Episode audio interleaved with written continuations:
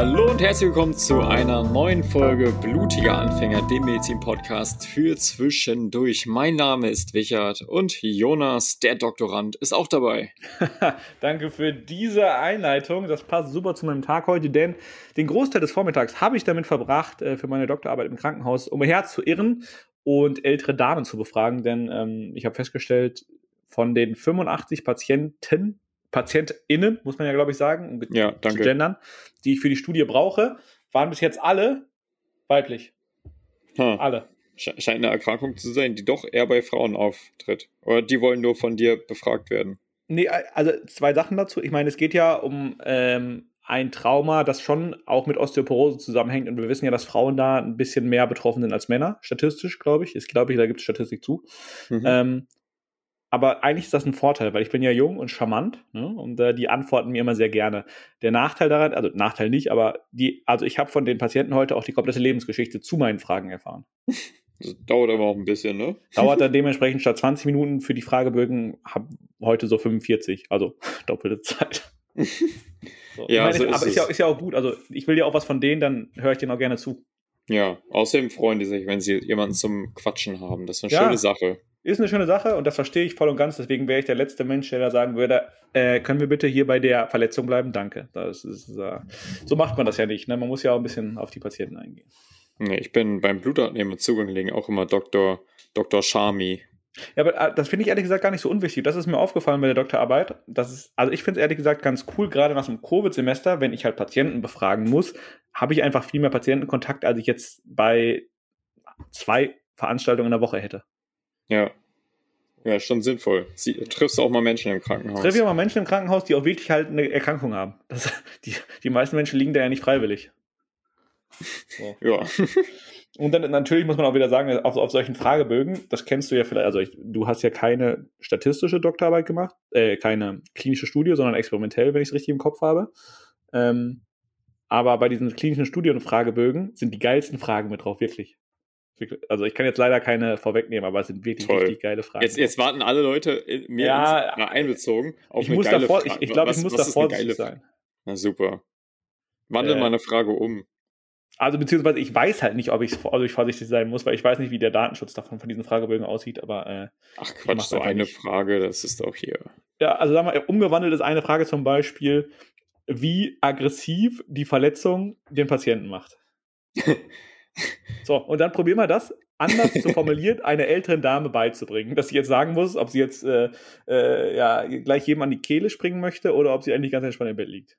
Ja, gut. Aber es gibt schon Patienten, die recht aggressiv sind mit ihren Erkrankungen. Du, äh, also jeder, der da Ja antwortet, das äh, regt mich unglaublich auf. Ich kann es nachvollziehen. Also, ne, weil stell dir mal vor, du hast eine schwere Erkrankung, Verletzung, dann liegst du ja auch nicht da und denkst du, ja, ist halt passiert. Das schränkt dich ja einfach komplett ein in deinem Leben.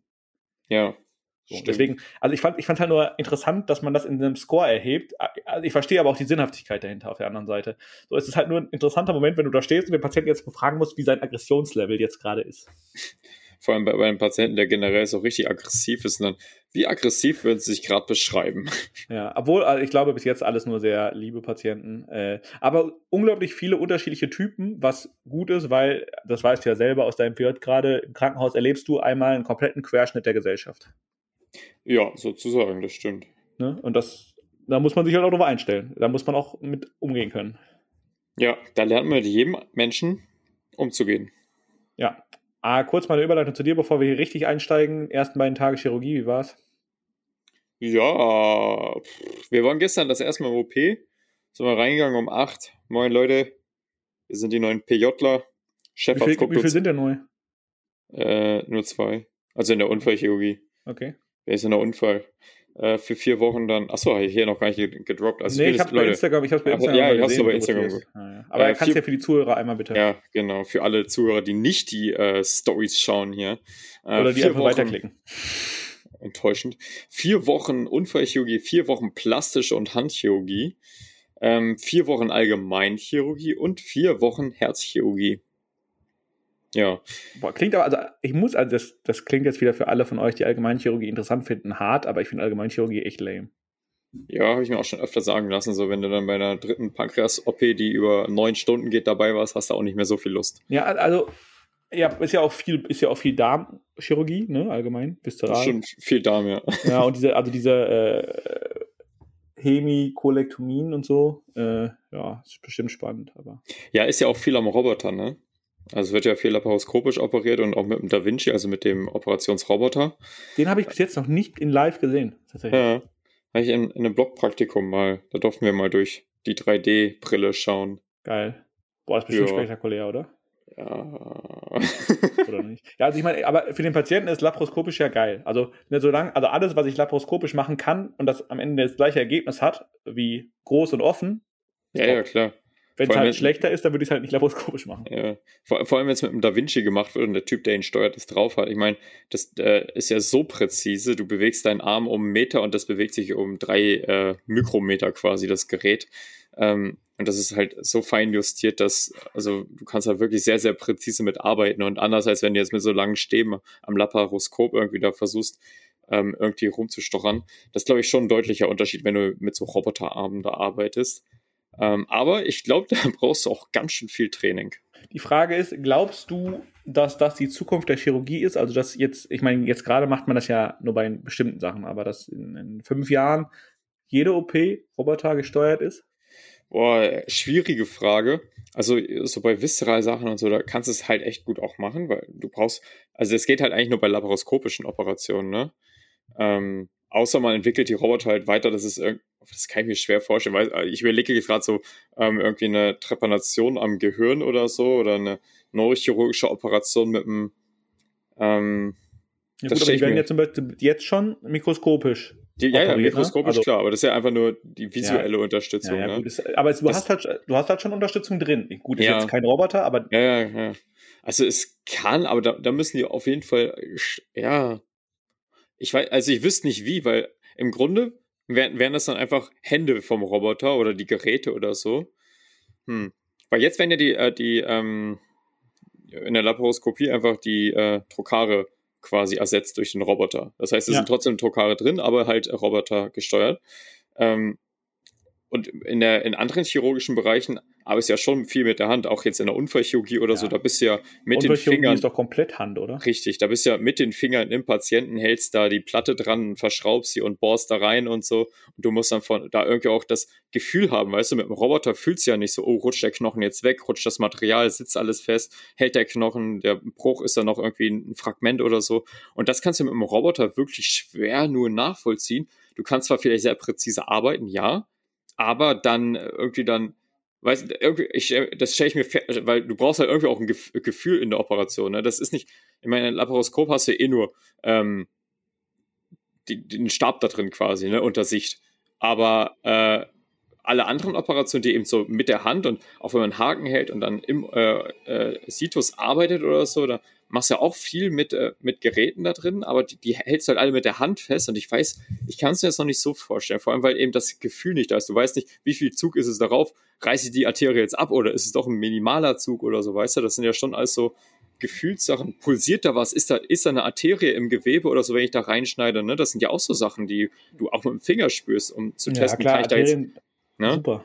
Äh, deswegen, ich, also das kann ich mir echt schwer vorstellen, dass alle Operationen, also ein Teil bestimmt, vor allem die, so die Visceral-Sachen, die ähm, ähm, laparoskopischen Operationen, sehr, kann ich mir sehr gut vorstellen. Alles, was jetzt zurzeit noch so an mit Händen ist, weiß ich nicht. Also kann sein, aber schwer vorzustellen. Ja, ich, also ich bin super gespannt. Ähm, ich selber war halt noch nie bei so einer robotergesteuerten OP dabei, weil ich viszeralchirurgisch auch noch nichts gesehen habe. Mhm. Bin auch gespannt, was für einen Eindruck man da entwickelt. Aber im Endeffekt glaube ich, langfristig gesehen, wenn du das weiterentwickelst, ist es für den Patienten vielleicht sogar besser. Das ja. weiß ich aber nicht. Also dann wird sich ja dieses Handwerk, Chirurgie und Chirurgie ist ja ein Handwerk, ähm, der Name sagt, komplett verändern. So, also den Chirurg wirst du erstmal immer blau. Also ich glaube, dass es Roboter gibt, die alleine operieren, da sind wir noch sehr weit von entfernt. Ja, das denke ich auch. Also kommt vielleicht irgendwann, aber da mache ich mir jetzt keine Sorgen um meine medizinische Karriere. so, ja. muss, man, muss man ehrlich sagen. Ähm, aber äh, ich meine, die Entwicklung ist ja so. Also du hast ja zum Beispiel auch Radiologie und Labormedizin sind auch zwei Bereiche, die du immer mehr Computern überlässt. Also mhm. klar, du hast einen Radiologen und den brauchst du auch noch, aber es gibt auch Systeme mittlerweile, die so ein CT komplett alleine befunden und auch sehr effektiv, effektiver als menschliche Augen befunden können. Echt?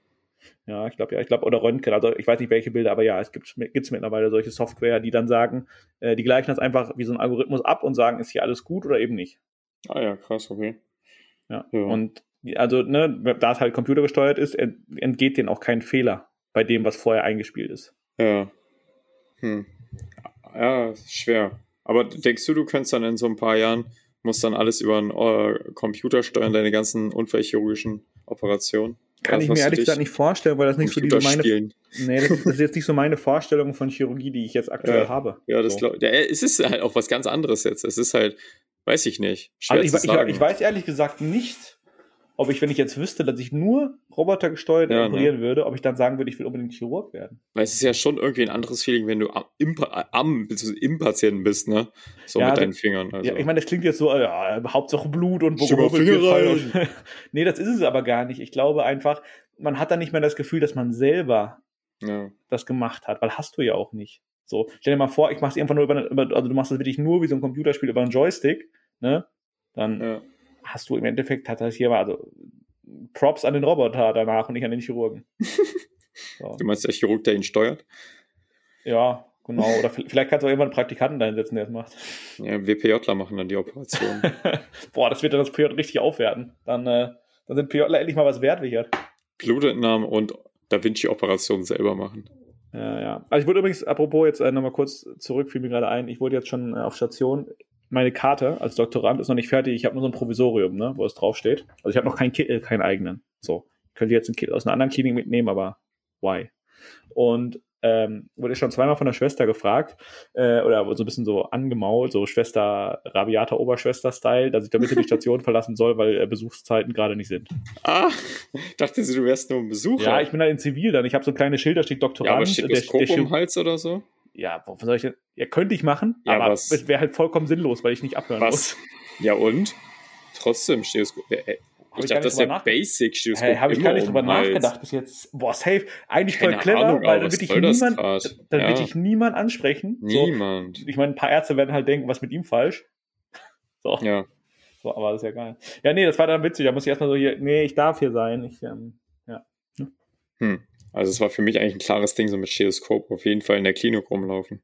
Ja, habe ich irgendwie nicht drüber nachgedacht, weil ich in Zivil unterwegs war. Aber du hast ja, du hast ja recht, in Zivil ähm, macht man das ja auch eigentlich, wenn man, sobald man Medizin studiert.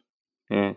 Also für alle von euch, die jetzt ein TMS, also erstmal für alle von euch, die heute ihr TMS-Ergebnis bekommen haben, herzlichen Glückwunsch, wenn ihr es geschafft habt. Ähm, im, als Erstsemester braucht ihr als allererstes ein Stethoskop. Alle anderen Leute, die euch was anderes erzählen, lügen. Echt so. Ja. Dann seid ihr kein echter Mediziner. Ist wirklich so. Aber ich glaube auch, dass ganz viele im ersten, zweiten, dritten Semester sich eins wünschen, so zu Weihnachten oder zum Geburtstag oder so. Ja, das ist auch ein tolles Geschenk. Ja, ich oder ein ja, Ich habe ja, mittlerweile habe ich drei Stethoskope hier rumliegen. Ich, äh, Guter Mann. Das ist ein echter Mediziner. Ja, davon nehme ich aber nur eins mit in die Klinik. Ja. Aber lass uns doch mal nach 13 Minuten Intro zum Thema kommen heute. Yay! also Leute, ihr habt jetzt ein kurzes Update gekriegt, aber wir wollten eigentlich noch über ein richtiges Thema sprechen, denn ich habe die erste Klausur meines Semesters geschrieben, äh, letzte Woche Freitag, und zwar Rechtsmedizin. Und ich war überrascht, wie viele Leute mir daraufhin bei Instagram geschrieben haben, mach doch mal was zum Thema Rechtsmedizin.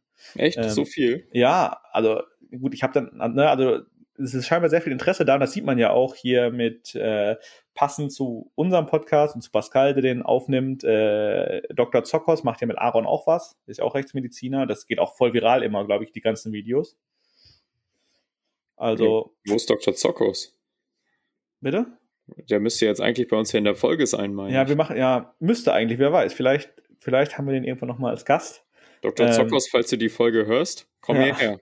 Komm, ja, dann, dann äh, wirklich mal Rechts, äh, Rechtsmedizin-Expertise und nicht nur Klausurwissen. ja. nee, aber auf jeden Fall habe ich natürlich, Klausurwissen an. Damit, ich habe das, ich hab das Fach Rechtsmedizin damit abgeschlossen in der Klinik, könnte man sagen. Also ich habe äh, Rechtsmedizin gehört, gelesen und geschrieben. Und du weißt ja, wie das ist mit Klausuren oder Fächern in der, in der Klinik. Das war es dann damit. Im, Ste im Staatsexamen kommt es nochmal wieder. Aber wenn ich jetzt kein Rechtsmediziner werde, habe ich damit ab jetzt nichts mehr zu tun. Ja, gut, außer ein Patient stirbt und du musst. Ja, ja genau, darauf wollte, ich jetzt, darauf, darauf wollte ich jetzt hinein, also. äh, eingehen.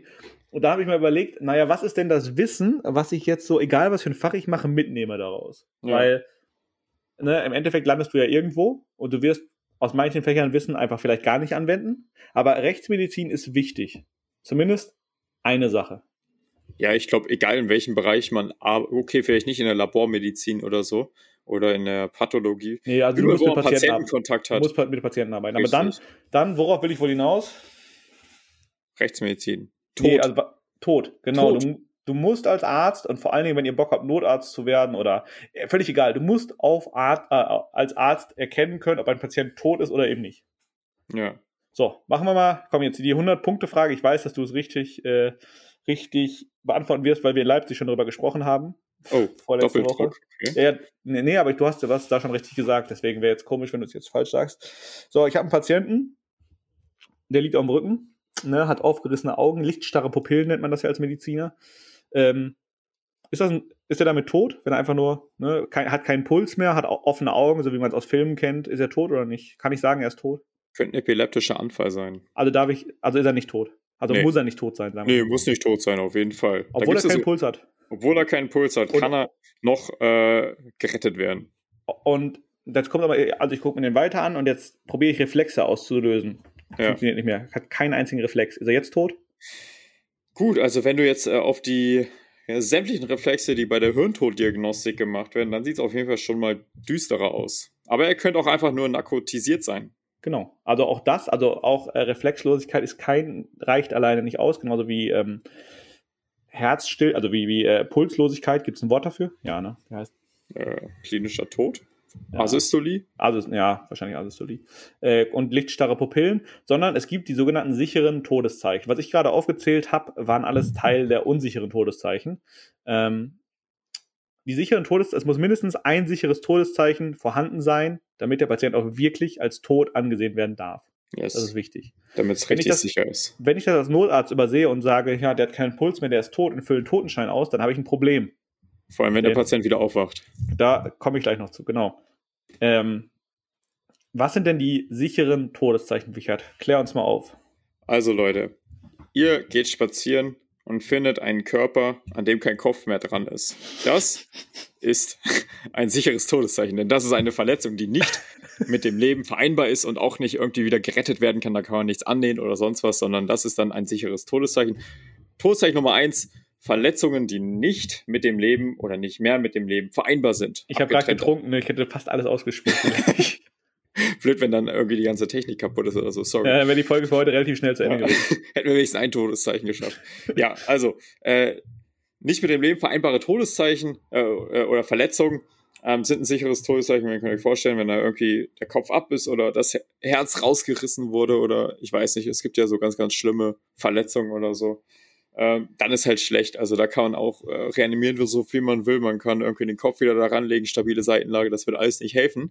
Ähm, das ist dann ein sicheres Todeszeichen. Right, richtig. Das wäre das. Also es wäre ein sicheres Todeszeichen, äh, was man von außen auch direkt erkennen würde. Ne, also Ja. jetzt äh, ein gebrochener, ein gebrochener Oberarm ist jetzt keine Verletzung, die in dieses Kriterium fallen würde. Also Sonst gäbe es deutlich mehr sichere Tote. Genau.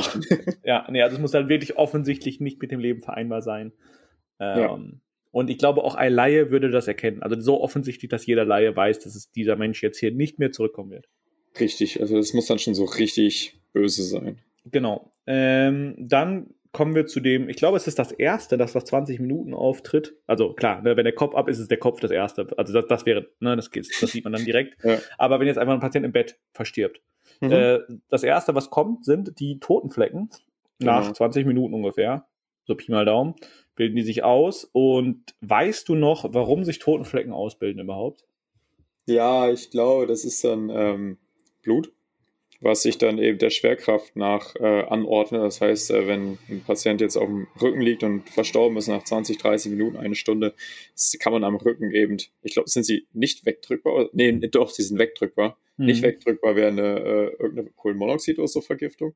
Ähm, das ist eben auch ein sicheres Todeszeichen, wenn da eben so Flecken sind am Körper, weil das, sich das Blut dann da sammelt. Es gibt ja keine Zirkulation mehr und Blut folgt der Schwerkraft und das ist, geht dann halt Richtung in den Rücken rein, wenn man eben auf dem Rücken liegt oder da, wo man eben am meisten drauf ist, also am, am Gesäß, an den Schulterblättern zum Beispiel, ähm, an den äh, Fersen jetzt vielleicht nicht, aber so Punkte, wo eben auch sehr viel äh, Druck drauf ist, die am tiefsten liegen.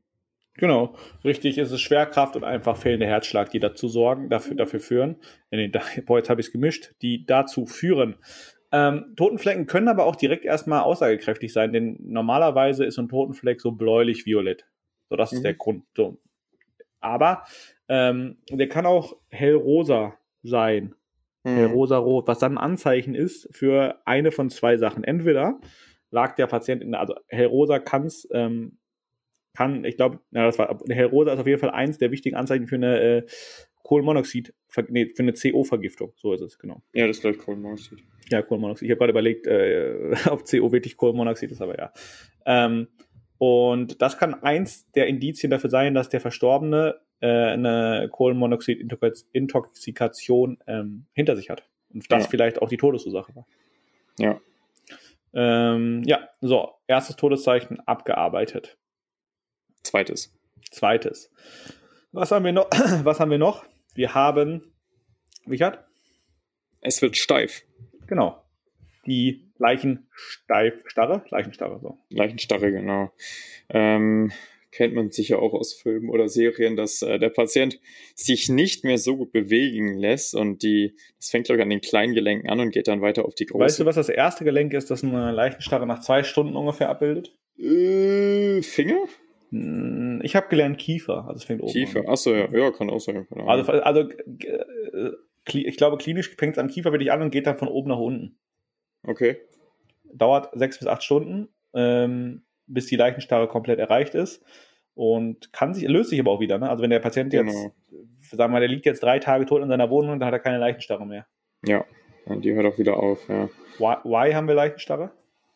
Denn Ihr kennt ja bestimmt, wir haben ja über Muskeln gesprochen, also seid ihr eigentlich Experten. Ich glaube, wir haben ähm, das sogar in der Muskelfolge angesprochen. Ja, ja, ja, wir haben, ja ich glaube auch, wir haben äh, über äh, die Totenstarre in der Muskelfolge schon gesprochen. Also der Muskel kontrahiert ja und damit der Muskel und, und dann ähm, Myosin und Aktinfilamente schlagen dann so ineinander und ziehen sich zusammen.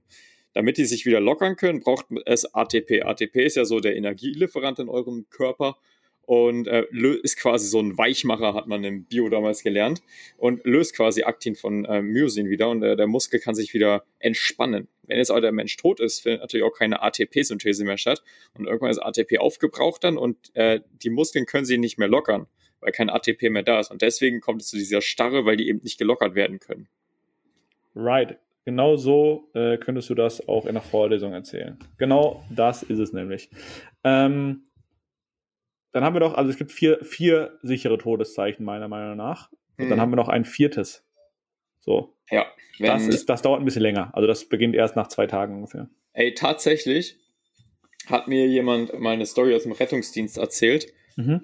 Bei me lebenden Menschen, wo das war. Ja, ähm, aber das, wie, wie funktioniert das denn? Ja, erzähl ich. Also, äh, erstmal für euch, äh, vierte Todes, äh, sichere Todeszeichen ist die Fäulnis. Autos, äh, Leichenzersetzung.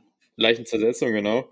Ja gut, zersetzt waren sie nicht, aber folgendes geht man auch immer davon aus, so von Maden und so, ne, Larven, irgendwelche Käfer, die rumkrabbeln und so, äh, ekliger Gestank, Bakterienbildung und so. Und ähm, die Story, die mir mal erzählt wurde, war irgendwie bei Patienten, die äh, waren halt stark drogenabhängig. Äh, mhm. Dementsprechend nicht die beste Hygiene und so, die waren voll auf dem Trip irgendwie und waren, oh, das war wohl so richtig schlimm.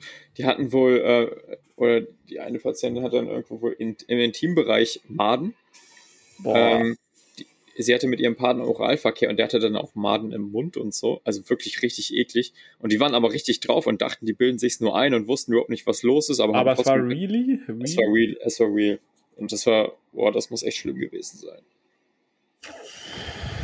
Boah. das muss richtig übel gewesen. Also in die Vorstellung, ich glaube jetzt alle zu Sorry Trigger waren und kommt ein bisschen spät, aber. Hätte ja. man vielleicht vorher sagen können. Ne? Ja. Das ist schon, ja gut, wer hört sich auch eine Todesfolge an, ne? Ja, ey, ich glaube, dass da Interesse dran herrscht. So ist es nicht. Ja, auf jeden Fall. Ähm, aber ja, also in der Regel, in der Regel ist Fäulnis und Leichenzersetzung erst ein Todeszeichen, ja, äh, nicht was nach zwei Tagen auftritt. Also da ist, da ist eigentlich nichts beim Lebenden. Das sind die vier. Und jetzt würde jeder, jeder, das sind die vier, auch die Notarzt quasi am Todesort also der, der, Notarzt sieht zum Beispiel wahrscheinlich Totenflecken, kann damit auch einen Totenschein ausfüllen. So. Mhm. Ja, wenn jemand Totenflecken hat, ist er tot, dann ist er, dann kommt da nichts mehr zurück. Ähm, wir hatten auch in der Vorlesung eine Story über einen Notarzt, das ist auch durch die Presse gegangen, der den Tod bescheinigt hat. aber anhand von unsicheren Todeszeichen, da können wir gleich nochmal drauf eingehen, hat mhm. gesagt, naja, hier ist nichts mehr. Ähm, und es gibt äh, einen Zustand, der heißt, glaube ich, Vitae Minimi, wenn ich mich richtig erinnere. Ja. Das ist quasi so, äh, da ist der Körper komplett runtergefahren auf das absolute, absolute Minimum. Und diese Menschen sind klinisch, also die sehen klinisch tot aus. Mhm. So, die haben, die atmen nicht mehr, die haben Puls, ich habe ich hab gerade nachgeguckt, das heißt wirklich Pulslosigkeit übrigens.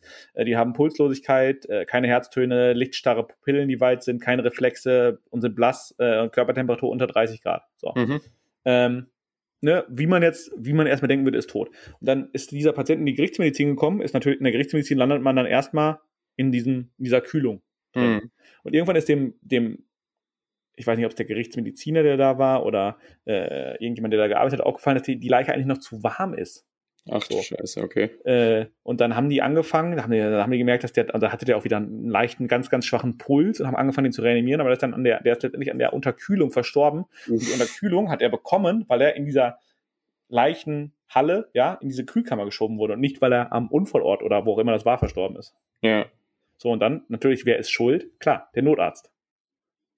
Ey, also gut, wenn einem sowas passiert, ne, dann muss man aber auch irgendwie gar nicht aufgepasst haben. Ja, klar. Nee, das, das, ist ein Kunstfehler. Das ja. sollst du einfach Blut transfundieren, äh, transfundieren, ohne zu gucken, welche Blutgruppe er hat, ne?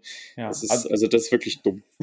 Ja, das, aber das ist eins, das ist jetzt für diese Folge perfekt. Das zeigt, wie wichtig das sichere Todeszeichen im Vergleich zum un unsicheren Todeszeichen ist, um den Tod zu diagnostizieren, weil es halt diesen Zustand von Vita Minimi gibt. Oder Minimi. Ja.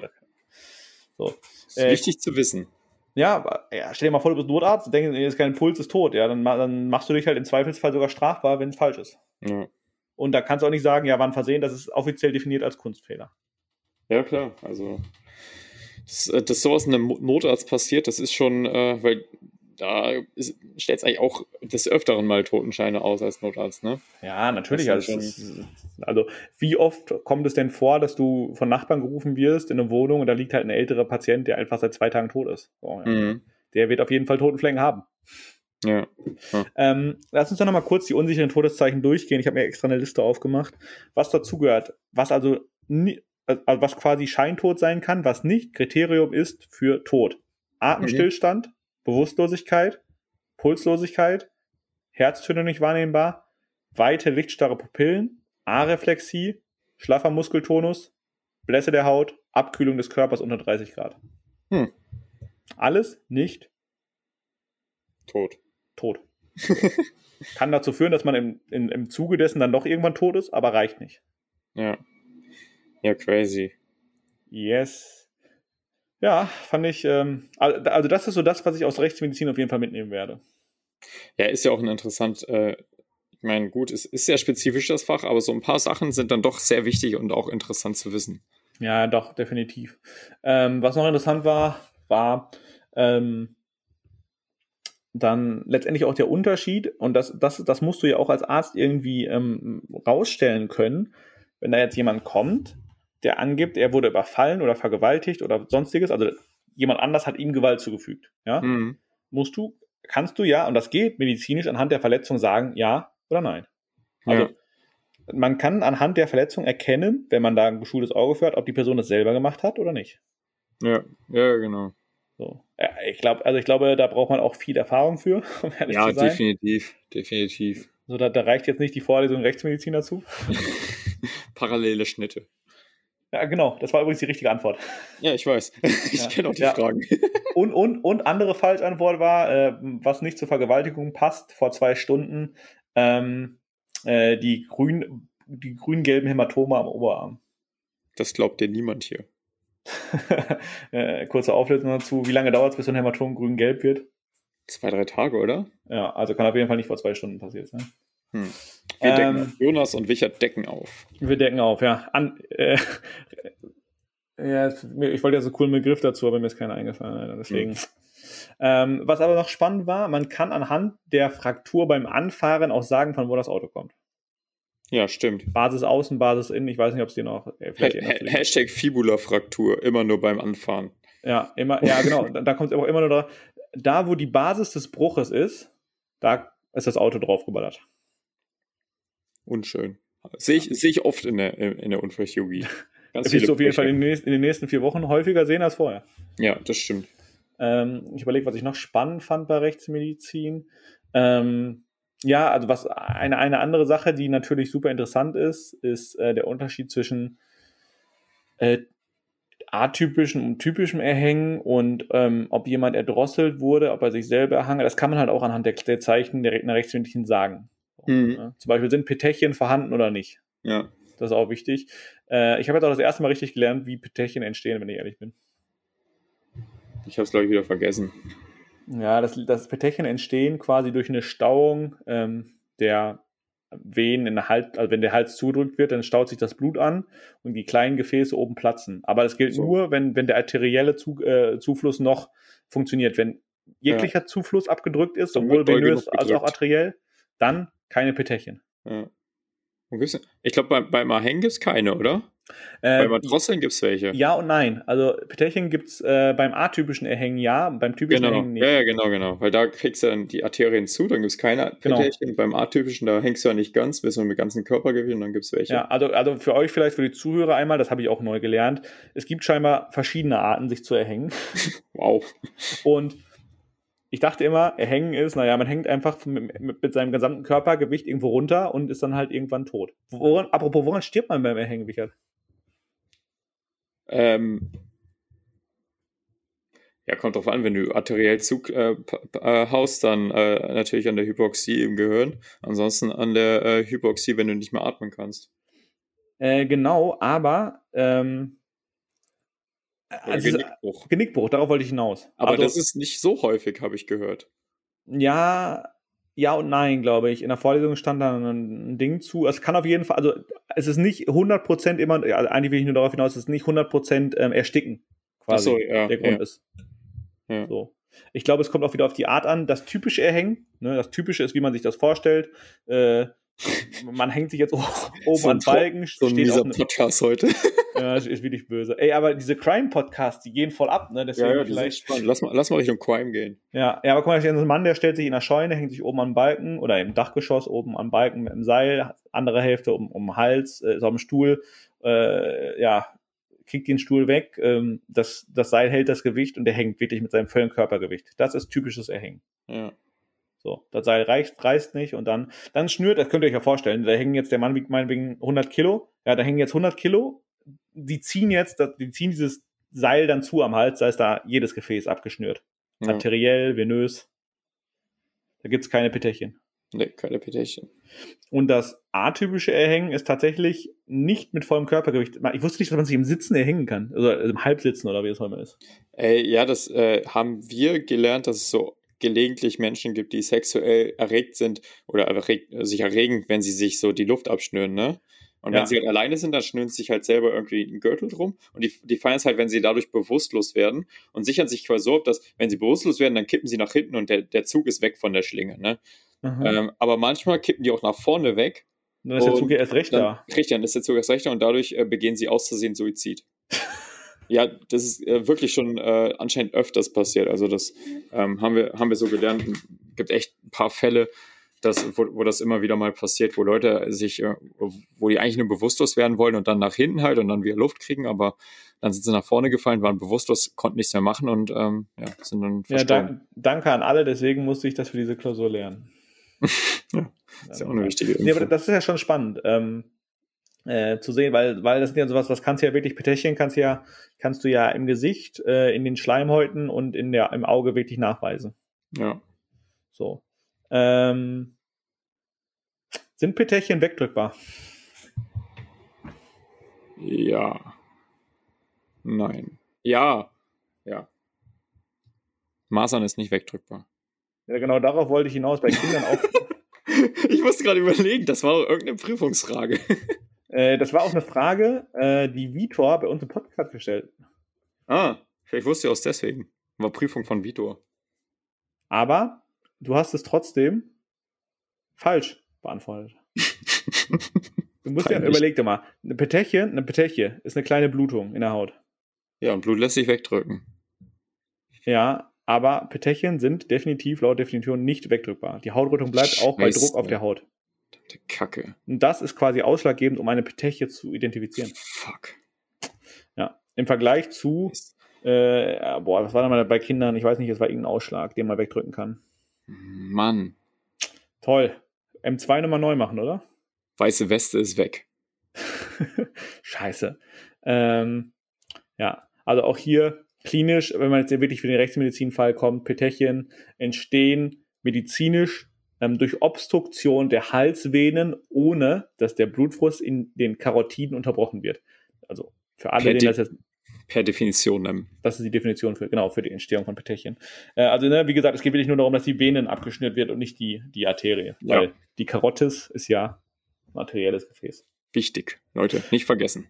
Yes, dann, was hatten wir noch? Erhängen, erstickt. Ach ja, ähm, ähm, Schusswunden war natürlich noch Teil. Also wirklich, äh, wie läuft der Schusskanal, äh, temporärer, temporäre Schusswunde und so weiter und so fort. Dann, was ich auch krass fand oder finde, ist ähm, Kinder, Kindesmisshandlung. Ja, das ist ein kritisches Thema. Äh, und da waren wirklich viele, also in der Rechtsmedizin wirklich viele auch Beispiele jetzt drin äh, in den Vorlesungen, wo dann, also ich erinnere mich an ein Bild, da sieht man so ein Kind, das so einen komplett krassen Bügeleisenabdruck auf, dem ha auf der Haut hat und das Kind war vielleicht ein Jahr alt, ja. Und die Story dazu war, dass die Mutter in die Notaufnahme kommt und das Kind sagt, das Kind ist zu nah an der Heizung entlang gelaufen. Ah ja. So. Dann frage ich mich, ich frage mich da wirklich manchmal, glaub, denken die Leute, die, man glaubt ihnen das? Ja, muss halt auch, also Leute, die sowas machen, die sind halt meistens dann auch eher, ähm, ja, muss man nicht viel zu sagen. Ne? Ist echt ein schlimmes Thema, gibt viele Dunkelziffern und ähm, ja, naja, anderes Thema. Anderes, anderes Thema. Thema. Genau. Ja, ja, nice.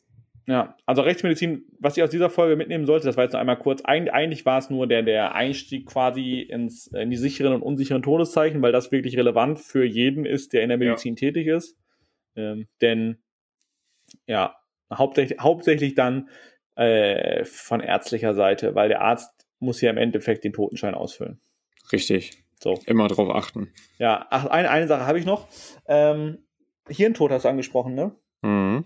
Kann der Notarzt Hirntod diagnostizieren? Ja, wahrscheinlich nicht.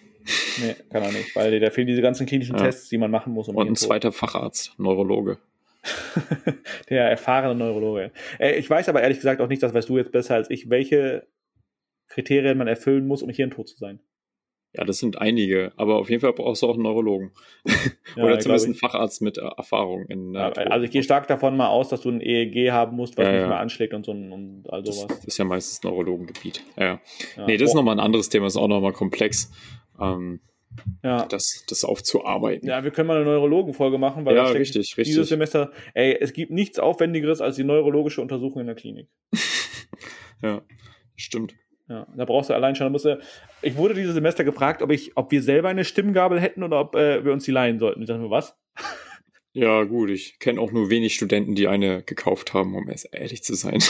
nee, und äh, ich konnte vor diesem Semester auch nicht mit einer Stimmgabel umgehen, medizinisch. Ich kann es jetzt immer noch nicht. Also hat sich nicht viel geändert. Mist. Nee, also äh, hattest du in deinem PJ keine in der Kitteltasche? Äh, nee, ich habe die immer vom Stationszimmer genommen. Ja, so, so, sollte auch reichen, denke ich mal. Denke ich äh, auch. Ja.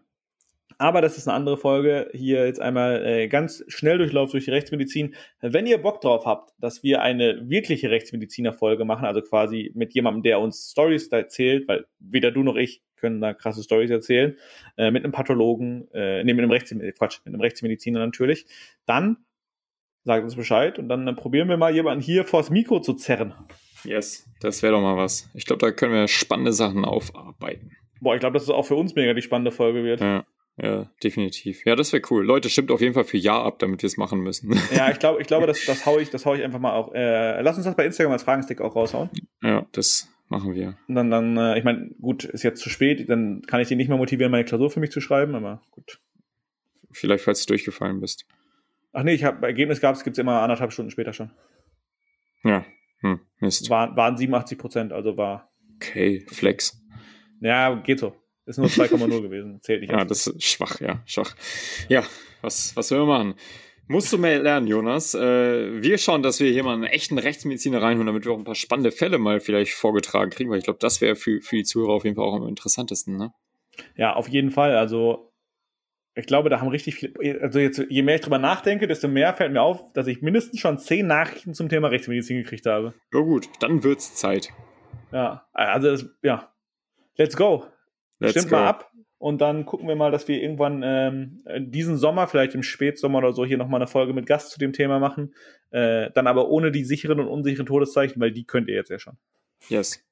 So ist es. Alright. Ja, ich würde sagen, das war eine tolle Einstiegsfolge ins Thema äh, Rechtsmedizin und Todesmedizin. Ja. Wir sind die äh, Experten der Einstiegsfolgen. Richtig. Ja, wir, irgendwann müssen wir auch die, die Follow-up-Folgen machen. Hatten wir genau. Psychiatrie auch schon. nee, machen ja, wir. Der muss ich gerade abwinken. Lange Liste hier. Nee, äh, wir, wir schauen mal, dass wir hier auch mal einen richtigen Rechtsmediziner reinkriegen, der ein paar spannende Stories für euch erzählen kann. Auf jeden Fall vielen, vielen Dank wieder fürs Zuhören bis zum Schluss äh, an euch und äh, ja, gerne Feedback geben, was ihr euch noch so wünscht. Wir sind ja immer offen für eure Vorschläge, eure Wünsche, was, was ihr lernen wollt, was ihr erfahren wollt. Und äh, schön, dass ihr wieder mal zugehört habt. Bis nächste Woche an dieser Stelle. Bis nächste Woche. Ciao, ciao. Tschüss.